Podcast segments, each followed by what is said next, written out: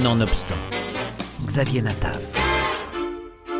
Employé dans une usine de conserverie, Stéphane, joué par Laure Calamy, partage son existence entre son travail ouvrier et ses visites au parloir auprès de sa compagne. Au pied du mur, alors que sa logeuse lui donne congé soudainement, elle est contrainte de prendre contact avec son père biologique. Elle découvre que son géniteur, qu'elle n'a jamais rencontré jusqu'à présent, est un riche entrepreneur de la Côte d'Azur.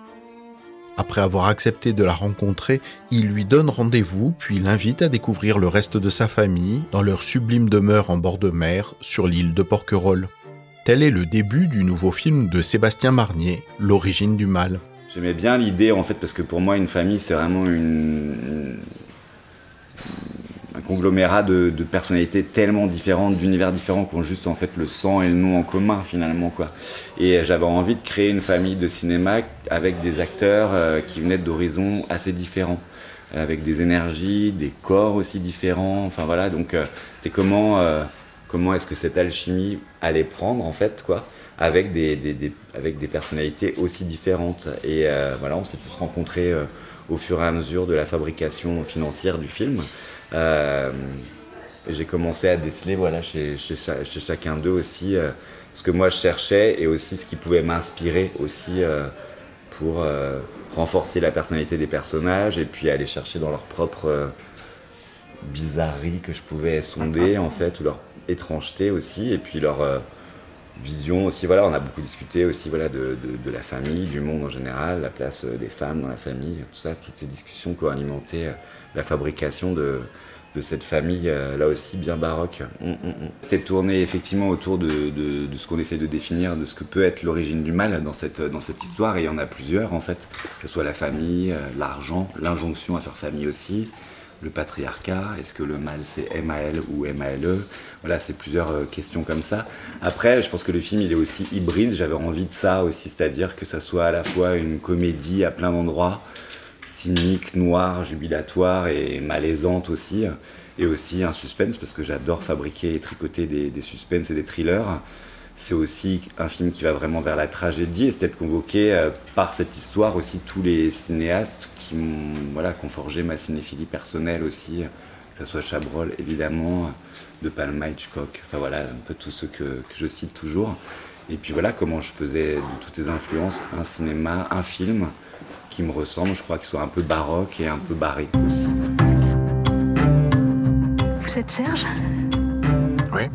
Et donc toi, c'est Stéphane Oui. Comment est-ce que tu as fait pour me retrouver? Serge vous avez dit qu'il avait une autre fille Vous lui ressemblez pas beaucoup. Serge a toujours eu beaucoup de succès auprès des femmes. Il y en avait forcément de moins jolies que d'autres. J'imagine que pour vous, la situation n'a pas dû être facile tous les jours. Mais s'il vous plaît, je vous demande de ne pas revenir. Depuis mon accident, c'est devenu compliqué ici.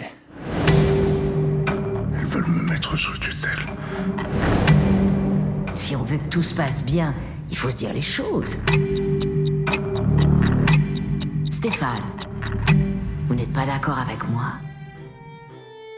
Porté par des partenaires exceptionnels comme Jacques Weber, Doria Tillier, Dominique Blanc, l'excellente Laure Calamy navigue dans ce film qui devient rapidement étrange et oppressant.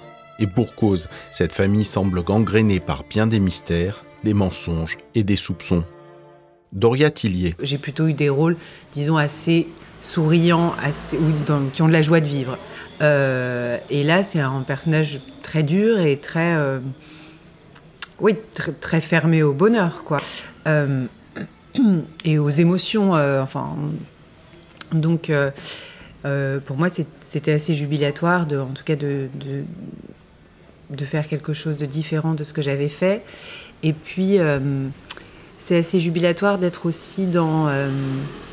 comment C'est pas, pas caricature le mot que je cherche, parce que c'est péjoratif, caricature, mais quelque chose d'un peu surligné, d'un tout petit peu légèrement théâtral, quoi.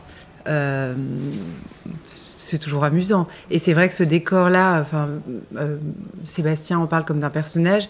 Et c'est vrai qu'en étant dans ce décor, euh, de toute façon, il y a quelque chose qui nous éloigne de la quotidienneté. Parfois, on peut jouer très, très simplement, très quotidien, et c'est très bien. Mais là, il y avait quelque chose forcément de plus tenu, ne serait-ce que par ce qui nous entourait. Je vais avoir besoin de toi. Pour faire quoi? Je veux que tu témoignes en ma faveur. Je vais pas me faire piquer tout mon fric par ces deux salopes? Espèce de vieux mâche.